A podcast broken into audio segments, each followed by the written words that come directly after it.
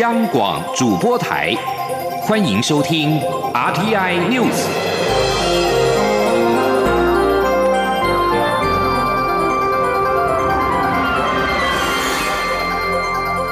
听众朋友您好，欢迎收听这节央广主播台提供给您的 RTI News，我是张顺祥。今天大年初一，蔡英文总统一早特别前往。官邸辖区内的派出所，为免平日为安的辛劳，并且颁发加菜金。蔡总统表示，因为疫情的关系，警察工作特别忙碌。台湾在成功防疫的典范当中，警察扮演非常重要的角色。他要代表全体国人向警察致谢。总统也强调。政府会持续强化对警员安全的防护跟福利的措施，做警察的后盾。警察是全民最好的保姆。记者刘玉秋的采访报道。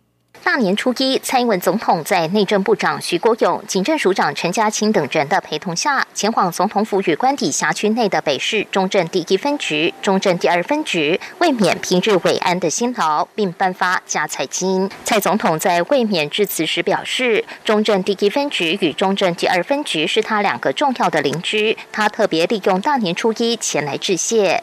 总统说，去年与今年因为疫情的关系，警察变得特别忙碌。除了平日的缉毒、犯罪侦查的情务外，还要支援疫情指挥中心的疫调工作。台湾在成功防疫的典范中，警察扮演非常重要的角色，让社会可以稳定。疫情获得控制，民众可以安心过年。总统指出，从历次的民调可见，人民对警察的满意度与感谢度都非常高。他要代表全体国人向警察说声谢谢，而政府也一定会做警察的后盾，因为警察就是全国人民最好的保护。那我们也会持续来让我们警察执勤，在执行职务的时候能够更安全。那我们的装备。也能够更先进啊，那同时也能够让各位可以兼顾家庭生活，让家里的小朋友或者是长辈，在你们辛苦执行之余，国家也会提供。他们最好的照顾。中正第二分局分局长吴在堂也表示，二零二零年重中之重的工作就是防疫。警察除了维护治安，也被赋予协助防疫的重责大任。特别是外事警察，首次站在第一线，关怀入境的外籍居家检疫者。从二零二零至今，中正第二分局已协助两百九十七名外侨完成居家检疫，服务到家，温暖贴心的举动，正面提升警察形象。而总统慰问。颁发假彩金，分局也回赠蔡总统自制的新年贺卡，上面不仅画有总统穿警服的 Q 版画像，还写着“猫肥犬壮人安康”。但总统笑说，他才要帮家中的猫狗减肥，仅收到猫肥的祝福，现场笑声不断。中央广播电台记者刘秋采访报道。副总统赖清德今天在高雄市长陈其迈的陪同之下，到新达港海巡基地慰勉执勤人员。他除了向海巡人员提到台湾的十年舰艇改造计划，表达政府对海巡的支持，也特别提醒要将新的利百病毒纳入到目前的防疫工作，确保国土的安全。请记者陈国维的采访报道。副总统赖清德南下高雄慰勉海巡人员。他在致辞时表示，海巡弟兄在大年初一都牺牲假期，坚守岗位，站在海防的第一线，让国家更安全，也让全国的父老弟兄可以平平安安过一个好年。所以他特别和高雄市长陈其迈等人代表蔡英文总统表示感谢，同时也祝大家新年快乐。副总统说，海巡兼顾国安和治安的重责大任，除了要守护蓝色国土，施行人道救援。同时，也要肩负起打击走私毒品犯罪以及协助相关单位进行防疫工作，重要性不言可喻。因此，蔡总统上任后积极推动十年舰艇改造计划，目前进度顺利，将来也能带动产业发展。预计打造一百艘从巡防艇到百吨级、千吨级的巡防舰，还有四千吨级的救难舰。这可以看得出来，蔡英文总统用行动支持我们海巡弟兄，也希望让我们海巡弟兄有更好的船舰可以使用，让你们的力量啊更可以发挥。他也提到，海巡人员在海上肩负起第一道防线，也让国人在整个非洲猪瘟的防疫工作上有很大的成就。而蔡英文总统在前几天主持国家安全会议时，也特别和国人说明，目前在中国大陆南亚地带，特别是在印度孟加拉，已经出现新的变种病毒利百病毒。这个利百病毒也是从蝙蝠传染到动物，包括猪、羊、牛都会被传染，再传染到人，而且也会人传人。所以总统特。别指示相关单位应该将利百病毒的防疫事项纳入目前整个防疫工作当中。不过，整体与非洲猪瘟的防治工作大同小异。副总统强调，对于任何不明来源的猪只或猪肉制品，一定要严格查气，务必要将病毒阻绝于境外，让台湾这块国土能够安全，国人都能平安。中央广播电台记者陈国伟采访报道。农历春节不仅是华人社会的重要节庆，有些东南亚国家也有农历新年的习俗。来自越南的粤语老师阮红女表示，每年的过年，家乡总会卤上一大锅肉，代表未来丰衣足食。初一早上睡饱吃饱，而且不能够花钱，象征留住新一年满满的财运。请听央广记者王维婷报道。农历春节是华人社会合家团圆、休养生息的重要节日。各种过年习俗也代表祈求未来一年的福气。例如，除夕团圆饭要吃鱼，代表年年有余；初一吃年糕，代表步步高升；或是到庙宇参香祈福，祈求新年好运。其实，在越南的农历新年也有许多有趣的传统习俗。越南语老师阮红女表示，她的家乡物资不充裕，平时虽然可以自己捕鱼，但是很少吃肉，所以家乡过年的时候会卤一大锅猪肉，还会包粽子等等，一大锅团圆饭，足足可以吃上三四天，象征新的一年丰衣足食。阮红女说。因为过年是一整年，你已经辛苦一整年了。嗯，那过年这几天，我们一定会买或准备足够的食物，像类似的，像我们家的话会包粽子，没有的话，那可能就是还卤一锅卤肉，我们就会自己腌那个瓜菜。鱼就不用说了，鱼因为我们家就是在乡下的人哈，平常不吃鱼。肉就可能要有钱才能买得到，或者说你要家里有特别拜拜才有肉，才去买肉。过年他们会买一些猪肉回来，然后卤一锅卤肉，然后里面放一些呃鸡蛋或鸭蛋这样子，然后卤一整锅这样。吃完团圆饭，大年初一要睡饱一点，保持好心情。最重要的是初一不能花钱，才能留住一整年的财运。阮红女说：“初一的早上，家都会比较特别的时候，不要把钱花出去。那我在台湾的话，我自己本身就会有这样的观念。”到了初一早上，我会比较尽量呃，就是睡饱一点，然后心情好一点，不要就发脾气啊。然后可能整年就会哎，就保持那种愉快的心情上。对，尤其是钱啊，初一我会不会真的很少去花钱，刚好是初一那一天。对对，就希望说整年就是钱不要呃自己流出去这样。在台湾，民众春节会到寺庙走春参拜，祈求新年好运。阮红女表示，越南也有同样的习俗，比较不一样的是，去寺庙上香祈福后，不只带回庙里的福袋，也会把寺庙的树叶、树枝都带回家，象征新的一年平安有福、好运连连。中央广播电台记者王维婷采访报道。古都台南除了有许多文化景点之外，许多著名的美食也令观光客食指大动。副总统赖清德日前特地回到台南品尝经典的美食，还充当吃播主，拿出自己的私房菜单，并亲自做起了碰饼。不管是碰饼或者是手艺，都一点也不漏气。欧阳梦平报道。说起台南美食，不管在地人或是观光客，都能拿出长长的必吃清单。在台南担任将近七年市长的副总统赖清德，日前便回到台南，前往三十年老字号羊肉汤名店包城羊肉，品尝他之前常吃的在地美食。赖副总统特地介绍他的私房菜单——清汤羊肉，表示一碗清汤羊肉加上一碗白饭，就是属于台南人的道地早餐。他还充当起吃播主，在镜头。前大快朵颐，这个看起来虽然简单，但吃起来你会觉得味道真不简单啊！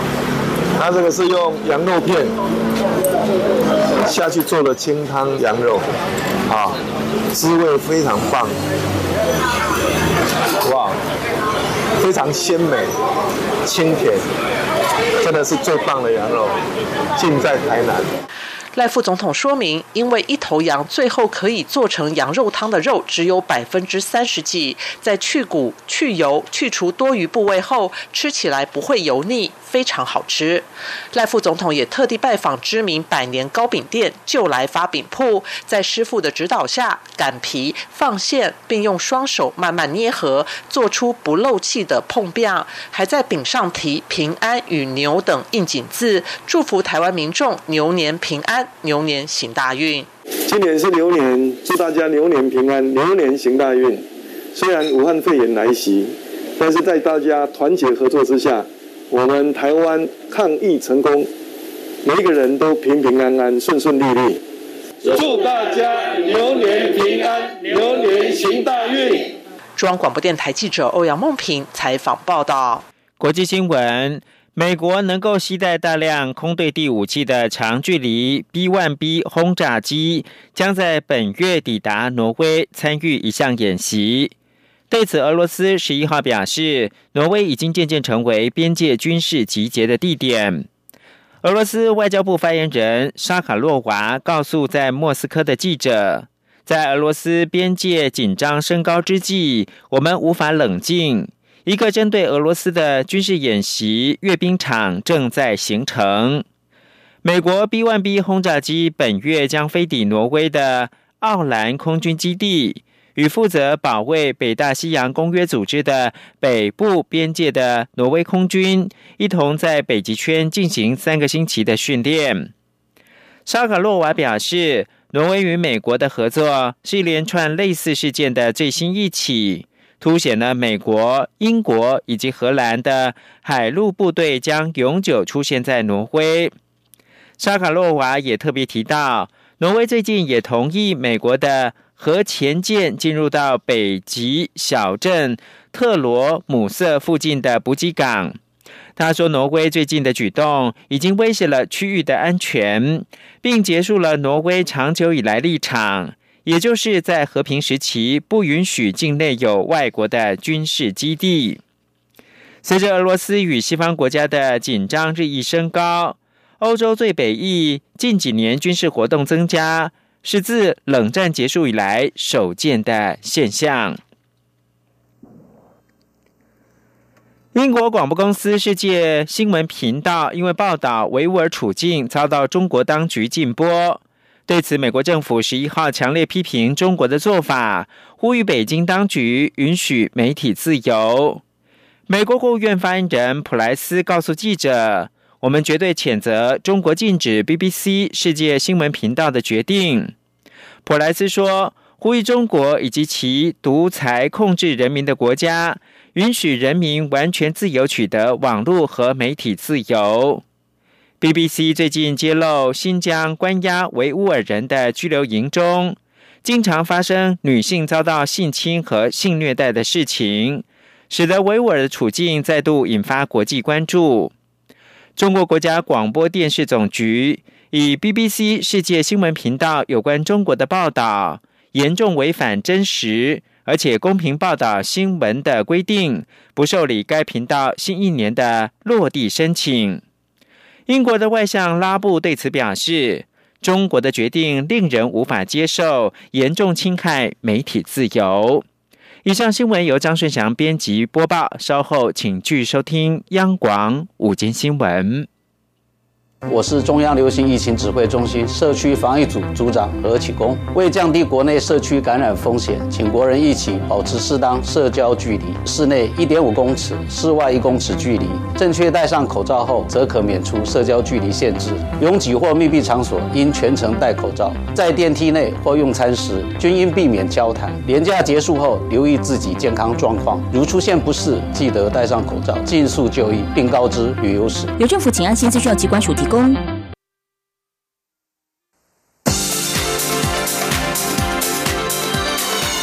里是中央广播电台台湾之音，欢迎继续收听新闻。我是张顺祥，欢迎您继续收听新闻。新年新气象，交通部长林佳龙分享了他的新春愿景。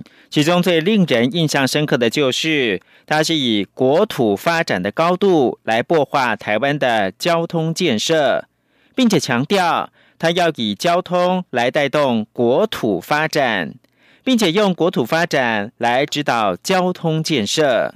请听央广记者吴丽君的采访报道。交通部长林佳龙上任两年来，陆续完成多项重大交通建设，包括自一九九二年开始新建的台六十一线西滨快速道路，终于在二零一九年底全线通车；南回改、苏花改也在二零二零年初先后通车；环岛铁路电气化也在历时四十一年后，终于在去年底走完南回铁路电气化的最后一。里路不仅如此，还有多项轨道建设陆续在进行，包括高铁南延屏东的可行性评估已获行政院核定，高铁延伸宜兰的综合规划也已报交通部。另外，花东铁路双轨电气化的综合规划已获行政院支持，台中海线双轨化也在推动中。林佳龙强调，它是以国土发展的高。高度来擘画台湾的交通建设。他说：“我们从国土发展的高度去看个别的建设，以交通带动国土发展，也是用国土发展来指导交通建设。所以我们在去年初啊，就完成了全国高快速铁路网的整体规划。所以西部高铁、东部快铁。”然后把台湾串联成六小时的轨道生活圈，还有公路网，特别是针对环岛的高快速公路网，我们希望能够打通南北向跟东西向的高快速公路。也因此，交通部除了持续推动苏花安衔接苏花改西边快速道路，也将延伸到高雄。目前曾文溪桥环评已经通过，未来将串联台南关庙快速公路台。八十六线公路总局也将主动协助地方，将十二条东西向快速道路与南北向的国道一号、三号和台六十一线串联。此外，还有多项桥梁重大建设，包括金门大桥，预计今年底完工；淡江大桥工程进度也相当顺利；南方澳大桥如期重建，马祖大桥也进。进入综合规划最后阶段。中央广播电台记者吴丽君在台北采访报道。根据环保署统计，全台湾每年的厨余回收量将近五十万公吨，可以堆起一点一万座的台北一零一大楼。环保署积极推动生殖能源厂，利用废弃的厨余发电。台中厂已经在去年上路。桃园厂将在今年七月启用，双北跟高雄厂也在规划新建当中。一旦这五座生殖能源厂都运作发电，每年发电量将会超过四千万度，售电收入破新台币两亿元。请听记者刘品熙的采访报道。过年期间，民众家中一定都有满满的食材。根据环保署二零一九年的统计资料，全国厨余回收量超过四十九万公吨，用厨余桶堆叠起来，大约是一万一千三百座台北一零一大楼的高度。大量的食物废弃物，除了会产生厨余、温室气体排放等环境问题，也是一种资源浪费。为了符合有机废弃物生殖能源化的国际趋势，环保署积极规划新建厨余生殖能源厂，推动厨余发电。台中市率全国之先，生殖能源厂已经在去年六月正式发电。第二座桃园生殖能源中心也将于今年七月完工启用。双北与高雄目前也正参照这两个县市的经验，规划办理相关作业，希望可以逐步把生殖能源化的技术扩展到全台湾。环保署环境督察总队科长刘俊迪说。目前市的外埔云南生态园区已经在去年的六月十五号已经正式并网发电了。哦，那预计哦，呃，一直测试到去年年底啊，每每吨的生储它可以发一百三十三度电。哦，那我们希望透过台中的这个经验呢，哦，可以再协助呃其他县市来新建啊，甚至能源的处理厂。好，那目前呃第二个县市啊，预计在今年的七月，然后桃园观音的生殖能源中心也会来正式启用。好，那届时台湾就会有两座生殖能源厂。环保署表示，一旦这五座生殖能源厂都投入运作，预计每年总共可以处理二十三万公吨的厨余量，每年发电量则达四千一百九十七万度，每年售电的收入将有两亿一千四百七十九万元，一年还可以减少二点二万公吨的碳排量。此外，为了扩大厨余去化的量能，环保署也积极推动厨余跟其他生殖废弃物，如猪粪尿、下水道污泥共消化的方式，以密闭式咽气消化方式处理，可以减少传统堆肥的异味困扰。目前在屏东县中央畜牧场已经完成共咽气消化槽设置，预计今年十月将可完成共消化试验工作。如果试验结果可行，未来将可推广到其他的养猪场。央广记者刘聘熙在台北的采访报道：导盲犬是视障人士生活上的好帮手，但导盲犬的养成费用庞大。因为去年受到 COVID-19 疫情影响，导盲犬学校募款大减。宠溺毛小孩的民进党立委苏巧慧、赖品瑜以及国民党立委张玉美决定要联手协力募款。不但共同参访导盲犬学校，体验被导盲犬引路之外，也号召民众踊跃斗内认购义卖的商品，期盼集合更多人的力量，帮助导盲犬的育成。请听记者刘玉秋报道。新北市新庄的慧光导盲犬学校去年受疫情影响，募款大减。长期关心慧光发展的民进党立委苏巧慧，今年特别邀集国会的新同事，同样宠爱毛小孩的民进党立委赖品瑜与国民党立委张玉美一同参访慧光导盲犬学校，也大力为导盲犬们募款。已经是第三度参访慧光导盲犬学校的立委苏巧慧，为导盲犬梳毛时显得驾轻就熟，但在体验视障者让导盲犬牵引时，因为导盲犬 Sherry 看到椅子突然爆冲，让苏巧慧吓了一跳，惊叹以为是有冲冲冲之名的爸爸苏贞昌在拉他。哦，刚刚在走的时候，我想说，可能是我已经来第二次、第三次，他有有点熟悉我，还是怎么样？他走的很快耶，他有一种冲冲冲的感觉，哦，差点都以为是我爸在拉我。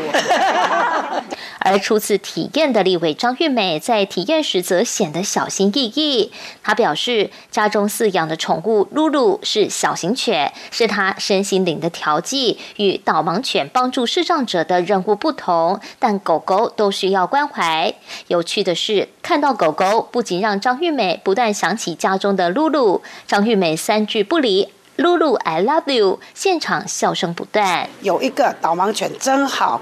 啊，这就是狗带给我们，不仅是身心灵，还有呢，呃，带给我们还有更多的帮助。露露，I love you，不只有我了，他们都是说 I love you 了。立委赖品瑜则是强调，这次的参访让他认识到导盲犬的育成辛苦，也希望除了让社会更了解视障者的需求外，未来也会在立院倡议并推动相关法案。朝野立委为了毛小孩卯足了劲，不仅现场抛砖引玉认购了多项义卖商品，也呼吁民众行有余力就一起抖内，让导盲犬学校能有更充裕的经费，培育更多优秀的导盲犬，提供视障者更好的服务。中央广播电台记者刘秋采访报道。副总统赖清德的发型已经成为他最代表性的标志之一。原来这是台南的老师傅李全福在三十年前特地为他设计的发型，顶着一头乌黑柔顺的头发。副总统赖清德说：“没有什么秘诀，只是每天都会洗头，然后用吹风机吹干。这个发型不必花时间整理，他也很习惯，所以没有打算改变。”欧阳梦平报道。副总统赖清德一头浓密乌黑的中分头，加上三不五时拨开额头前刘海的动作，应该羡煞许多已经铜山灼灼的政治人物。原来早在三十年前，位于台南南区的小胡子理发厅老板李全福，就为当时还是成大医师的赖副总统设计了这个发型。三十年下来，即使已经由李全福的儿子李炳化传承担任专属设计师，清德头还是始终如一。一也成为赖副总统最为人知的标志。那有些人会说，是不是哇是中桃了哈？就是把就是旁分呐，但是那个不大适合我，因为我的那个头发的那个那个怎么讲，增啊哈，带一就增啊，或是那个的位置哈，让我不适合其他类的发型。这个发型是比较恰当的。赖副总统在农历春节前特地回到台南理发。李炳化边剪边表示，赖副总统的发质比较柔顺，照着发流剪起来就很自然。他并笑称，清德头能够零失败，重点就是人要帅。李全福也透露，有人找他剪发时，还坚持要剪清德头。至于要如何才能维持这一头浓密乌黑的头发，赖副总统说，他只是每天洗澡时都会洗头，然后用吹风机吹干，没有特别照顾。这个发型也不必特别整理。加上三十年来已经很习惯，所以应该不会再换其他发型。中央广播电台记者欧阳梦平采访报道。国际新闻：美国南加州大洛杉矶地区亚裔族群今年在疫情之下度过不一样的农历新年。除了减少大型的聚会，红包里面现在流行不放钞票，改放支票。比台湾时间晚十六个小时，位在美国西岸的洛杉矶，在台湾时间十二号才要进入除夕夜。尽管春节不是假日，十一号下午在华人区的超市出现了排队的人龙，保持安全距离进场，赶在晚餐前最后一刻才买。洛杉矶时报在除夕这天报道，疫情时代的农历新年红包装的不是钞票，而是支票。报道表示，今年在疫情之下庆祝农历新年的亚裔族群，为了防疫特别小心谨慎。一名来自台湾的五十多岁移民表示，挑选红包袋的时候特别选择大一点，因为要装得下支票，避免使用钞票可以减少潜藏病毒的风险。除了用支票代替之外，原本就在华人之间盛行的线上支付的方式，在这样的情况之下更为风行。很多人改用手机应用程式来发送虚拟红包。疫情未解的情况之下，每年农历新年在华埠盛大举行的金龙大游行，今年是一百二十二年以来第一次改为线上举办。在以美国总统身份与中国国家主席习近平首度通话之后，拜登十一号表达对于中国跟美国强力竞争的忧虑。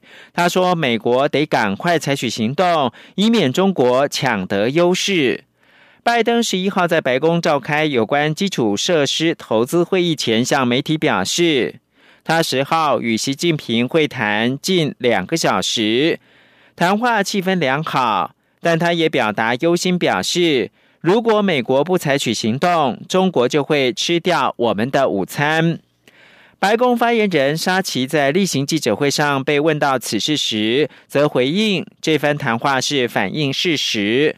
拜登清楚的意识到所面临的挑战就是与中国的战略竞争。为了取得最佳位置，必须在国内采取措施，以确保劳工更具竞争力。采取措施保护技术，以及与合作伙伴与盟友来合作。